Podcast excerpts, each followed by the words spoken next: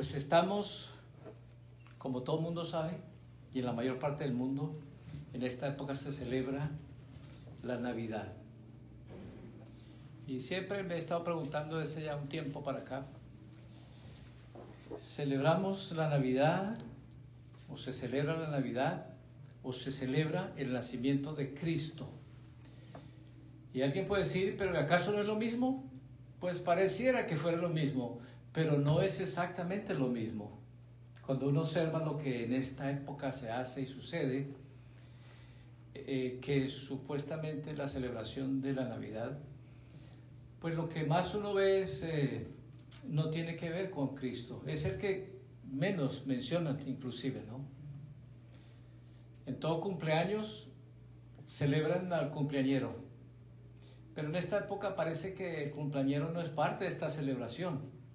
Es una época donde pues el comercio es tan tanto es una época donde pues todo gira alrededor del placer. Cuando más se vende alcohol, cuando más se consume alcohol, cuando hay más accidentes, cuando hay más tragedias, cuando hay más problemas familiares, conflictos, cuando hay más afanes, cuando para algunos quizás eh, es una época que les trae malas memorias por alguna tragedia sufrida en algún, alguna época como la Navidad. Para otros quizás buenas memorias también. Entonces, pues creo que sí es necesario que podamos tener en cuenta que en este tiempo, de alguna forma, a pesar de todo esto que hace y cómo se hace, que en nuestros corazones y de manera muy consciente pongamos la mira en este acontecimiento, porque es lo más importante. La fecha, pues no fue la fecha en que nació Cristo, ¿no? Pero no importa la fecha, porque en realidad no es, no celebramos la fecha, celebramos la persona, ¿no? Como en cualquier cumpleaños. Cualquier cumpleaños, nadie celebra la fecha. Me han invitado a mí a muchos cumpleaños y yo ni recuerdo cuándo fue la fecha. Lo que sí recuerdo es que me invitaron a un cumpleaños. ¿Y quién era el cumpleañero, no? De la fecha no recuerdo, ¿no? Pero por alguna razón, pues parece Hace los 70 sacaron un libro y en ese libro pues hablaba que esto no es la fecha y hablaba una serie de cuestiones que se enfocaba históricamente en lo que el mundo celebra la Navidad y pues decía que eso no hay que celebrarlo, ¿no? Pero de todas maneras, eh, lo más interesante es que pues sacaron también, ¿no? De por medio todo, ¿no? Pero creo que nosotros en el Señor sí podemos de alguna forma tener claridad de que lo que esta celebración significa es una persona. No soy yo, no es lo que uno quiere hacer, pero es una persona que se llama Cristo, que nació, que fue anunciado 740 años por medio del profeta Isaías, que dio muchos detalles. Pero yendo más atrás, más de mil años, los, el salmista también. Y luego si vamos más atrás, pues eh, muchísimos años, porque el nacimiento de Cristo fue muy único, anunciado muchísimos años atrás, por lo menos cuatro mil años se dice, desde la primera vez que se mencionó el nacimiento de un Mesías, del Redentor. Entonces no fue un nacimiento común como el de cualquiera. Nadie más ha nacido y ha sido tan anunciado como Cristo.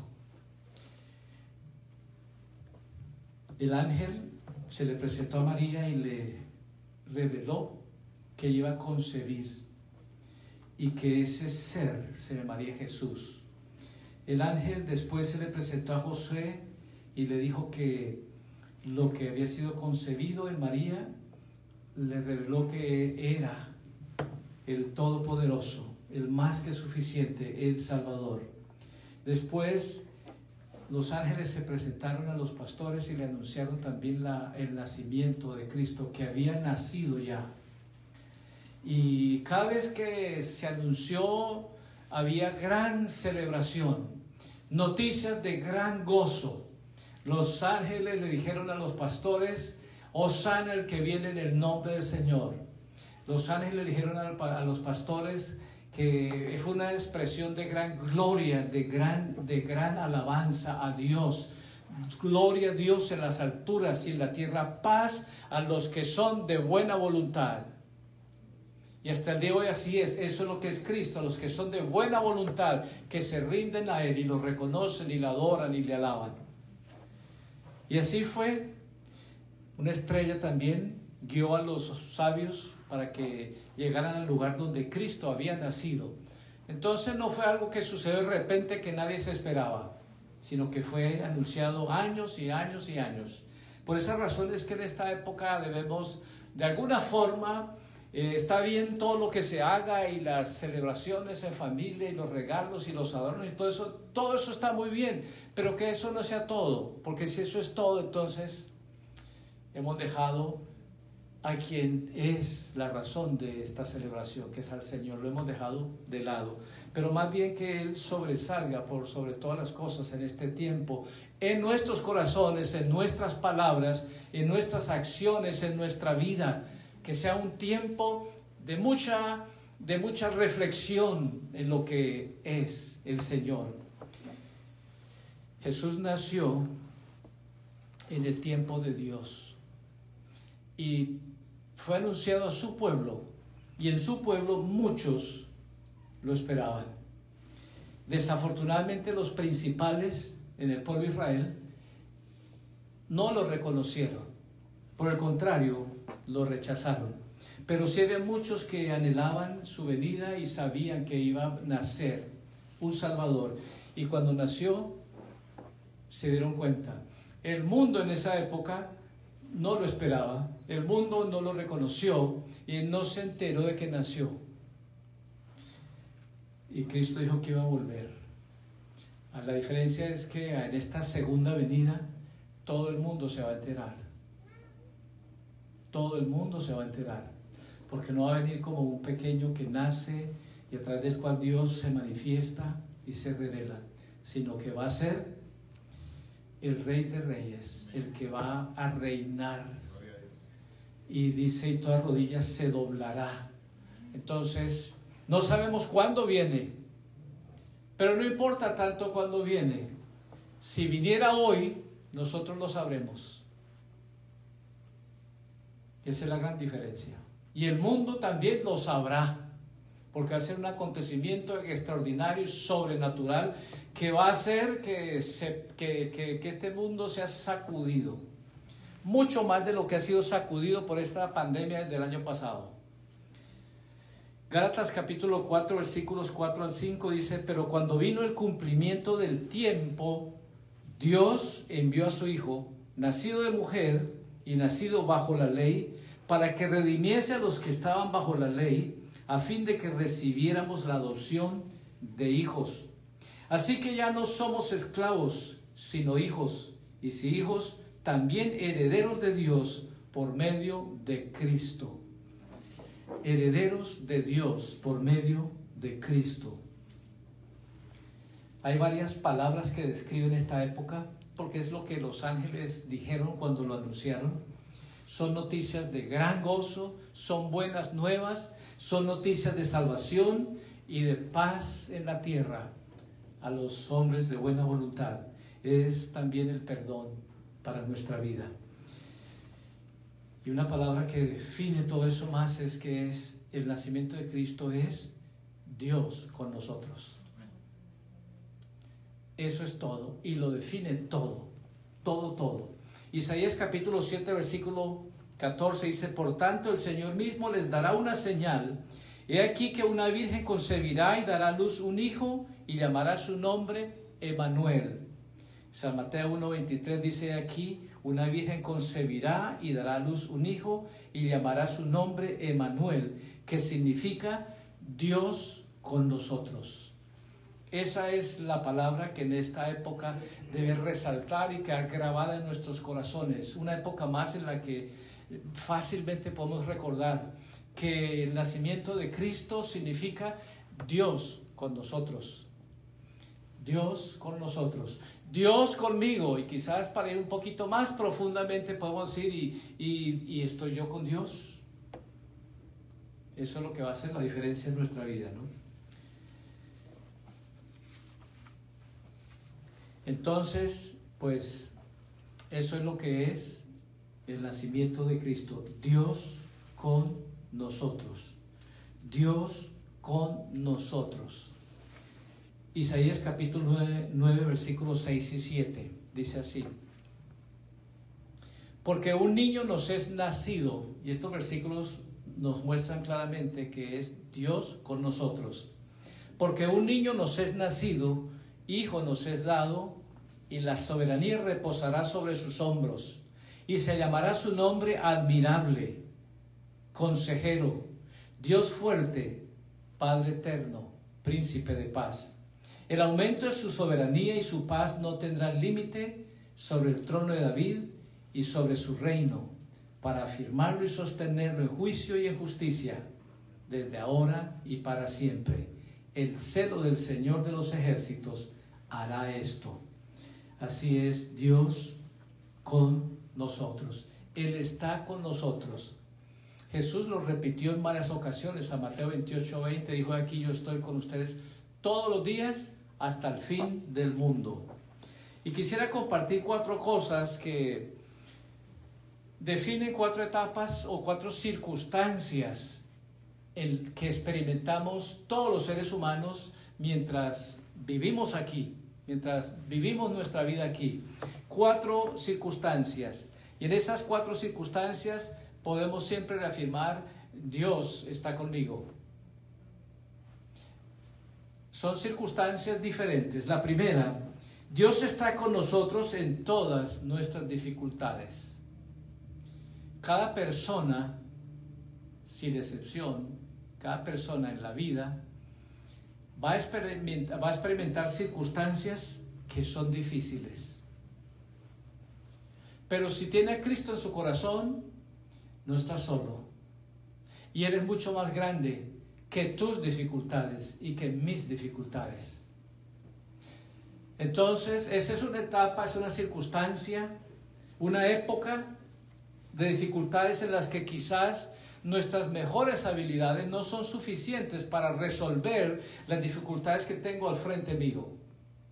Quizás es una circunstancia en la que mis recursos tampoco me alcanzan, que no son suficientes, pero si tenemos a Cristo en nuestro corazón, entonces buenas noticias.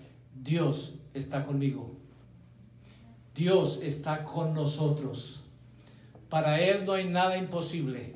No hay dificultades más grandes que superen al Señor. No hay necesidades más grandes que superen los recursos de Dios.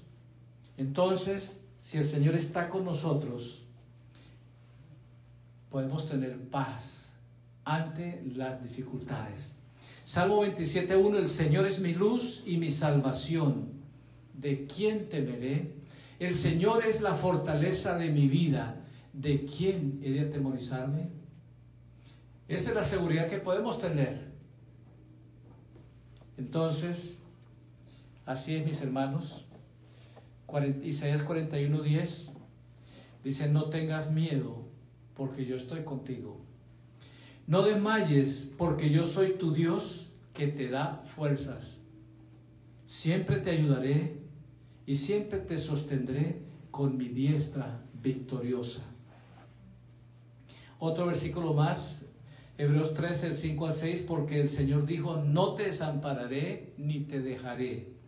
De manera que podemos decir confiadamente, el Señor es el que me ayuda. No tendré temor de lo que el hombre me pueda hacer.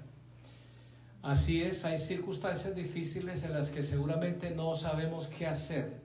Pero si tenemos a Cristo en nuestro corazón, entonces vamos a saber siempre el primer paso. ¿Y cuál es el primer paso? que podemos clamar al Señor. Jeremías 33:3, clama a mí y yo te responderé. Clama a mí y yo te responderé. Y eso es lo que han hecho hombres y mujeres de Dios en la Biblia y hasta el día de hoy. clamar a Dios y Él nos va a responder. Clama a mí, yo te responderé y te enseñaré cosas grandes y ocultas que todavía no conoces. Hay tantas cosas que no conocemos y en tantas situaciones no sabemos qué hacer. Pero el Señor sí sabe qué hacer y nos dice qué hacer y nos va a decir qué hacer. En segundo lugar, otra circunstancia, otra etapa, otra situación que experimentamos todos es que Dios está con nosotros en el dolor. En algún momento en la vida experimentaremos dolor. Pero si tenemos a Cristo, no estamos solos. Hay dos clases de dolor, el dolor emocional y el dolor físico. El dolor emocional es causado por personas que nos rechazan o nos hieren con sus palabras, con sus actitudes o con sus acciones. Ese es dolor emocional. Y hay otro dolor emocional que nos lo causamos nosotros mismos. Y ese es cuando nosotros nos amargamos por lo que nos hicieron en lugar de perdonar. Nos hacemos, nos herimos nosotros mismos emocionalmente. Santiago 3.2 dice, porque todos ofendemos muchas veces. Si alguno no ofende lo que dice, ese es perfecto. ¿Habrá alguien perfecto? Y dice aquí, todos ofendemos muchas veces. Entonces no nos sorprendamos cuando el más cercano a nosotros nos ofenda. No importa quién es, esposo, esposa, hijos, padres, hermanos, amigos, no importa quién es. En algún momento nos pueden herir, nos pueden lastimar. Entonces sepamos que aquí la palabra del Señor nos dice a todos que todos ofendemos muchas veces. Si preguntara que si a usted los han ofendido, seguramente todos van a decir que sí, ¿no? Ahora si les preguntara si usted ha ofendido, han ofendido a otros, no lo va a preguntar, pero, pero sé que así ha sucedido. Han ofendido a otros también. Así es, nos ofenden y ofendemos. ¿Por qué razón? Porque es que no somos perfectos. Santiago 3.2. Está bastante claro. Es un versículo que debíamos memorizarlo. Porque todos nosotros ofendemos muchas veces. No dice de vez en cuando por ahí, como dijo el chavo, se nos chispotea y ofendemos a alguien, ¿no? Aquí dice, todos nosotros ofendemos muchas veces. Si alguno no ofende, por si de repente alguien dice, no, yo no ofendo a nadie. A veces pensamos así y decimos eso, no, no, yo no ofendo a nadie. Pero no, aquí dice la palabra del Señor no, claramente, ¿no? Ahí léenlo, Santiago 3.2, no es que yo estoy tratando de inventarme algo acá. No, ahí dice, porque todos nosotros ofendemos muchas veces. Si alguno no ofende lo que dice, empezando por lo que dice, Dice, ese es perfecto. Pero pues yo creo que por ahora no podemos señalar a nadie perfecto, ¿no? Para decir, no, este es perfecto, este nunca me va a ofender. Entonces, eh, esta es una realidad que el Señor quiere que entendamos para que sepamos cómo también manejarla. La amargura es el resultado de soltarnos de la paz de Dios y aferrarnos a una ofensa que nos hirió.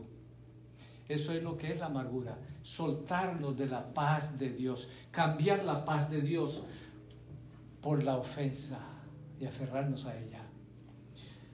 Pero creo que lo mejor es que jamás nos soltemos de la paz de Dios y más bien dejemos ir las ofensas a través del perdón. Y cuando perdonamos, el Señor trae sanidad a nuestra vida. Entonces, Dolor emocional, dolor físico es la otra clase de dolor y hay muchas cosas que, que nos, nos hieren. Un ataque físico, un robo, un asalto, una violación, un accidente, muchas de estas cosas. Pero vean lo que dice el Señor en su palabra, San Mateo 10, 28. No tengan miedo de los que pueden matar el cuerpo, pero al alma no la pueden matar. Más bien, teman a aquel que puede matar el cuerpo y después también el alma en el infierno. Mateo 10, 28. ¿De quién está hablando? De aquel que puede, que tiene todo para que nadie más, y dice, puede matar el cuerpo y el alma también en el infierno. Más bien que temamos a Él, tengamos ese temor en Él.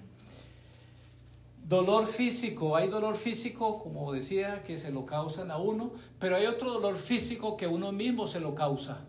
Y mucho dolor físico que uno se causa. Muchas cosas que le hacen daño a nuestro cuerpo físico. El alcohol es uno de esos, el cigarrillo, las drogas, la falta de ejercicio, la falta de descanso apropiado, la falta de alimento sano, la falta de agua echamos muchas cosas que le hacen daño a este cuerpo físico. Y nuestra parte es, como el Señor nos dice, que el cuerpo nuestro no es nuestro y que lo cuidemos. Esa parte nos toca a nosotros. No echarle al cuerpo nada que sabemos que lo va a dañar. Proverbio 22.3 el prudente ve venir el peligro y se prepara y lo evita. El necio sigue adelante sin importarle y sufre las consecuencias. Si yo no cuido mi cuerpo y le echo cuestiones que lo dañan, ¿quién va a sufrir? Yo. No, no alguien más, sino yo. Y ese texto lo repite igualito en Proverbio 27, 12.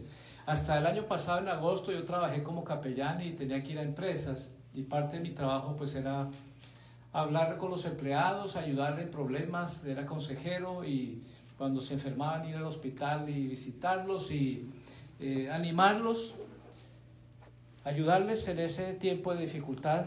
La última vez, antes de que yo terminé mi trabajo, tuve que ir al hospital, a un hospital para visitar a un empleado que estaba allí internado. Y justo cuando yo llegué, ahí llegó el médico llegaron dos médicos, llegó una enfermera y le dieron un reporte al, a este empleado, que al enfermo, al paciente. Él tenía varios días ahí, le habían hecho varios exámenes, tenía problemas de su sistema respiratorio, problemas de respiratorios. Y entonces llegó el médico y le empezó a dar el reporte, sacó una radiografía y le mostró la condición de sus pulmones y todo, eso le dio todo un reporte que pues asusta a cualquiera, ¿no? Y no le dio ninguna esperanza. Dijo, tus pulmones están tapados. El 80% están tapados. Y ahí le explicó que debido a que esta persona fumaba, pues que el humo se convierte en una, en una especie de sustancia y empieza a pegarse a los pulmones y los tapa. Y le explicó todo eso. Dijo, eso no se puede dar marcha atrás a eso. No podemos decir que podemos sanarse de eso lo que hacemos es ayudarte con los síntomas porque de ahora en adelante va a sufrir esto y aquello y lo otro y pues no le va a quedar mucho tiempo. Fue un reporte así que espanta a cualquiera, ¿no? Y, y de ahí se fueron, ¿no? Y pues él quedó ahí, yo le empecé a hablar del Señor y le dije, pues Dios tiene la última palabra en todas las cosas, así es, para el hombre muchas cosas son imposibles, pero para Dios no. Y Dios puede limpiar tus pulmones y hacerlos nuevos y le estaba animando y compartiendo el Señor, que Él le entregara su vida a Cristo y todo todo. Y de repente, pues él dice, dice, pues, eh, ¿y por qué Dios me mandó esto? Y me dijo, y ahí me empezó a comentar que, ¿por qué Dios me mandó? Dijo, yo soy una buena persona. Y usted no me conoce. Y de ahí me contó como por 20 minutos todas las cosas buenas que ha hecho. Y sí, era buena persona, muy buena persona, ¿no? Por todo lo que decía, ¿no?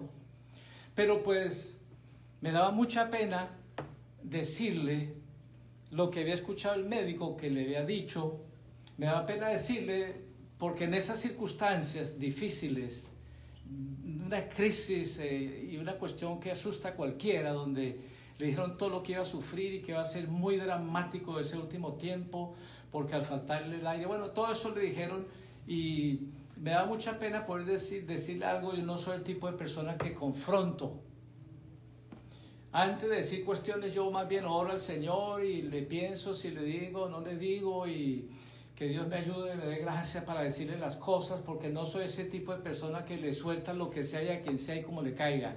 No, no soy ese tipo de persona. Eh, entonces, pero como Él, eh, ¿por qué Dios me mandó esto? Y bueno, yo desde el primer momento que dijo, pues yo oí lo que el médico dijo y el médico dijo que el cigarro le había dañado los pulmones. Entonces él, este, él estaba ahora culpando a Dios. ¿Por qué Dios me mandó esto? Si yo soy bueno. Buena persona, no lo he hecho mal a nadie. Y bueno, yo en el momento iba a decirle, pues no, no fue Dios el que mandó, te mandó eso.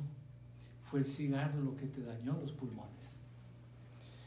Y bueno, pero como digo, no soy el tipo de persona que le suelta las cosas a la gente ahí de como se le ocurren y como le salgan. Pues estuve escuchándole, escuchando y Señor, ¿será que le digo? Y bueno, finalmente pues sí, ya el Señor me dio claridad que le dijera y dije, no, eh, no fue el Señor el que te mandó esto. Como el médico dijo, es el humo de los cigarrillos que te fumaste que te dañaron los pulmones y para ellos pues no pueden hacer nada para que sean limpios estos pulmones, pero para el Señor sí. Y bueno, recuerdo tanto eso porque fue la última empleado que mientras era capellán lo visité ahí en el hospital. Hay mucho dolor que, pues, que es innecesario y que puede ser evitado mucho dolor emocional y físico. Pero eso solo es posible teniendo a Cristo como el Señor de nuestra vida. Él nos va a guiar en la dirección, Él nos va a enseñar, Él nos va a guiar en la dirección en la que menos tropiezos vamos a tener, menos golpes físicos, emocionales vamos a experimentar, el Señor nos va a guiar en esa dirección. Vivimos en un mundo y en una época donde más y más obstáculos y más peligros hay y donde el ser humano más se tropieza, más cae y más sufre. Y muchas de estas cosas podrían ser evitados. Proverbios 4, 18 y 19 dice, el camino de los necios es como una densa oscuridad. Tropiezan y no saben en qué tropezaron. Pero el camino de los prudentes es como la luz del amanecer, que va en aumento hasta que el día alcanza todo su esplendor. Cuando uno recibe a Cristo, recibe la luz. Y esa luz va aumentando. Empieza uno a ver cosas que no veía antes. Empieza uno a entender cosas que no entendía antes. Empieza a darse cuenta que hay una mejor manera de vivir. Y en la medida que vas caminando y aferrándote al Señor, esa luz va en aumento, como dice aquí, hasta así como el día en la mañana que empieza, no se ve muy claro, pero se va aclarando todo hasta que el día alcanza todo su esplendor y se ve con claridad todo. Jesús dijo, Juan 8:12, otra vez les habló Jesús diciendo, yo soy la luz del mundo. El que me sigue no andará en tinieblas, sino que tendrá la luz de la vida.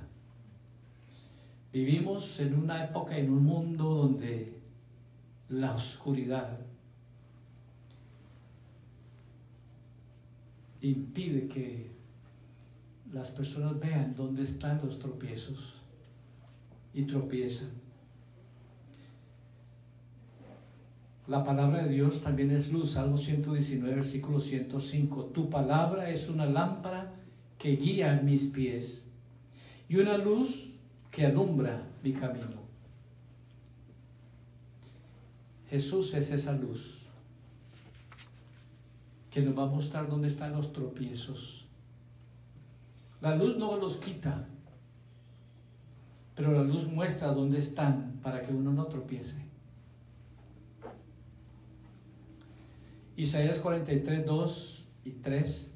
Cuando pases por las aguas profundas, yo estaré contigo.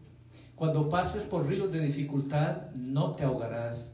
Cuando pases por el fuego, la opresión, no te quemarás, ni las llamas te consumirán, porque yo soy el Señor tu Dios. Entonces, en esas épocas, en esos momentos, en esas circunstancias de dolor, sea emocional o sea físico, no estamos solos. El Señor está con nosotros. Y lo que tenemos que hacer es aferrarnos a Él, aferrarnos a Él. Así que en los momentos de dificultades, en los momentos de dolor, ahí está el Señor con nosotros. Dios está con nosotros también cuando caemos. Otra circunstancia en la que experimentamos caídas. El enemigo sabe muy bien nuestras debilidades y nos va a tentar en esas áreas en la que sabe que somos débiles. Y entonces, pues necesitamos, pues si no tenemos a Cristo, vamos a caer eh, cuando somos tentados y hasta cuando no lo somos. Pero cuando tenemos a Cristo en nuestro corazón y nos aferramos y estamos pendientes, porque si nos descuidamos, podemos caer. Pero la buena noticia es que ese no es el fin. El Señor nos dice en su palabra qué debemos hacer cuando caemos. Proverbios 28:13 dice, el que encubre sus pecados no prosperará, pero el que los confiesa y se aparta alcanzará misericordia.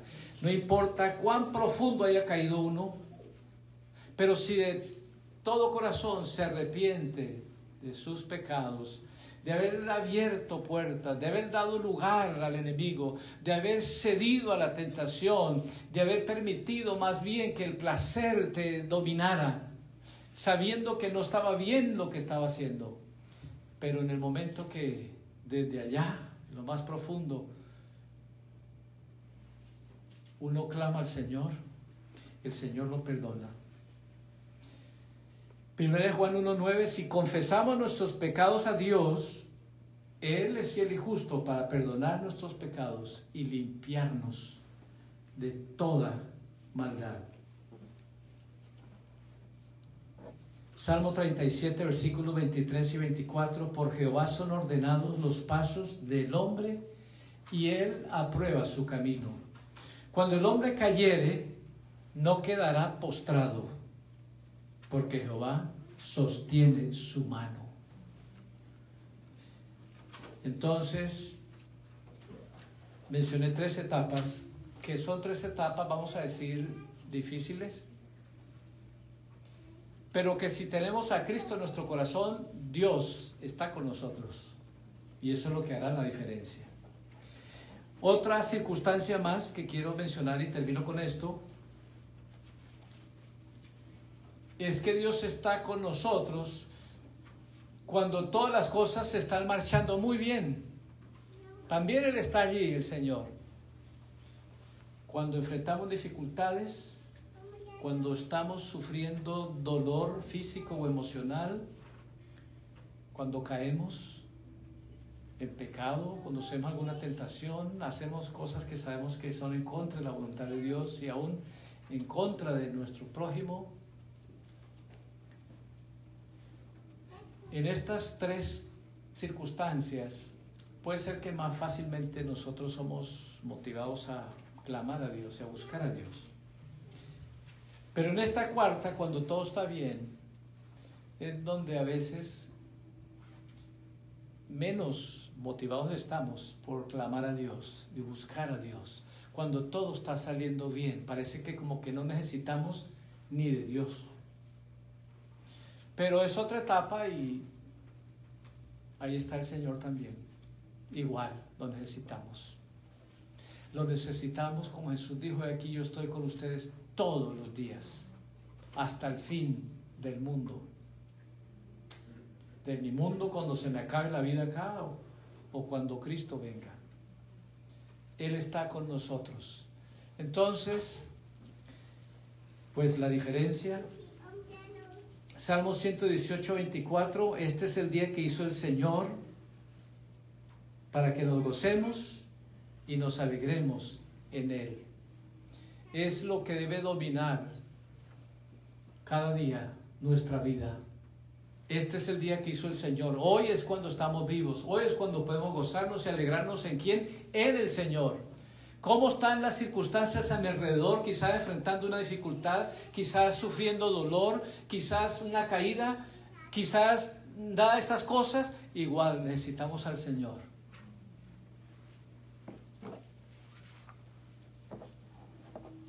Salmo 90, 14. De mañana, oh Señor, sácianos de tu misericordia y cantaremos y nos alegraremos todos nuestros días. ¿Por qué nos vamos a poder gozar o de qué manera podemos gozarnos todos los días de nuestra vida? ¿De qué manera? Aferrados al Señor, porque es su misericordia, es su misericordia la que nos va a llenar, nos va a dar seguridad y en la cual nos vamos a poder gozar y alegrar todos los días de nuestra vida, en el dolor, en las dificultades, en las caídas y cuando todo está bien. Eso es exactamente. La conclusión entonces es que el nacimiento de Jesús es una noticia de gran gozo. Es de gran gozo. Dios está con nosotros. Jesús vino a buscarnos. Jesús vino a salvarnos porque estábamos perdidos. Lucas 19:10, porque el Hijo del Hombre vino a buscar y a salvar lo que se había perdido. El nacimiento de Jesús es una noticia de gran gozo. Él vino a quitarnos cargas. Él vino a dar descanso a nuestra alma y Él vino a enseñarnos una mejor manera de vivir mientras estemos aquí. Mateo 11, 28 al 30 dice, vengan a mí todos los que están cansados y cargados, y yo les haré descansar. Tomen mi yugo sobre ustedes y aprendan de mí, que soy manso y soy humilde de corazón, y hallarán descanso para su alma. Porque el yugo que yo les doy es fácil de llevar, y mi carga es liviana. el nacimiento de Jesús es una noticia de gran gozo. Jesús nació, Jesús vivió, Jesús murió y Jesús resucitó. Cuatro eventos sobrenaturales de la misma importancia. El nacimiento de Cristo, como la vida ejemplar que él vivió. Dios su en la cruz y con poder resucitó con el poder de Dios cuatro eventos extraordinarios. Hay otro evento que completa todo esto, es que Él dijo que iba a regresar. Y ese es otro evento extraordinario, sobrenatural. Entonces, Él vino, nació conforme a la, a la voluntad poderosa de Dios. Fue un regalo extraordinario y es un regalo extraordinario. Su vida ejemplar, maravillosa, para que sea Él el modelo que debemos seguir. Murió en la cruz tomando nuestro lugar y resucitó por el poder de Dios que le levantó entre los muertos y un día va a regresar. ¿Y para qué va a regresar? Para llevarnos a que estemos con Él por toda la eternidad donde Él está. Juan 14, el 1 al 3, no permitan que su corazón se turbe Crean en Dios y crean también en mí. En la casa de mi Padre muchas moradas. Y si así no fuera, yo les hubiera dicho que voy a preparar lugar para ustedes. Y si me voy y preparo un lugar para ustedes, vendré otra vez y los llevaré conmigo para que donde yo estoy, ustedes también estén. El nacimiento de Cristo Sí, son buenas noticias, noticias de gran gozo. Es Dios con nosotros. Vino a rescatarnos. Vino a enseñarnos una mejor manera de vivir. Y luego fue a preparar lugar para llevarnos a estar donde Él está por toda la eternidad. Que en esta época, mis hermanos, no nos enredamos con tantas cosas de esta época en las que el Señor no tiene nada que ver. Está bien, no estoy diciendo que no hagan la cena de Navidad y que la familia y que los regalos. Está bien todo eso, pero que eso sea secundario. Porque lo que debe sobresalir en nuestros corazones es esta verdad de la palabra de Dios. Cristo es la razón de la celebración en estos días y todo el resto del año. Amén. Pueden ponerse de pie, mis hermanos, vamos a orar al Señor y a darle gracias y que en estos días, de manera consciente en nuestros corazones y todo nuestro ser esté enfocado en estar agradecidos por este regalo maravilloso que Dios nos ha dado a su Hijo Jesús. Gracias, Señor. Señor, te damos gracias porque tú eres el regalo más valioso que hemos recibido. Gracias, Señor, porque tú, Señor, viniste, naciste, viniste, Señor, a buscarnos, a salvarnos, porque estábamos perdidos. También a enseñarnos una mejor manera de vivir.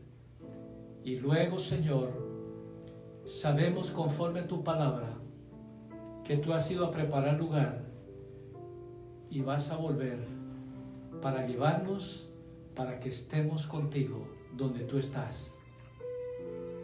Gracias Padre por este regalo que vale la pena que lo abracemos con todo nuestro corazón, que lo recibamos con todo nuestro corazón y que lo valoremos con todo nuestro corazón. Que tú, Señor, seas el tesoro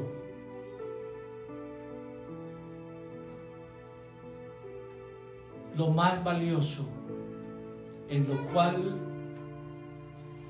depositamos nuestro corazón, toda nuestra confianza y todo nuestro ser que así como tú, Señor, dijiste, porque allí donde esté tu tesoro, estará tu corazón.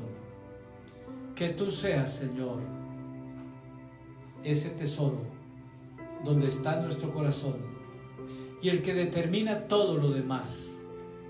Te pido, Señor, por cada uno de mis hermanos, que en este tiempo tú, Señor, por tu Espíritu Santo de manera especial. Haga, Señor, que en el corazón de cada uno de tus hijos tú seas el que es exaltado en este tiempo. Que todas las demás cosas sean secundarias, pero que tú seas exaltado por sobre todas las cosas en la vida de cada uno de tus hijos, de cada uno de nosotros. Gracias, Padre. Gracias, Señor.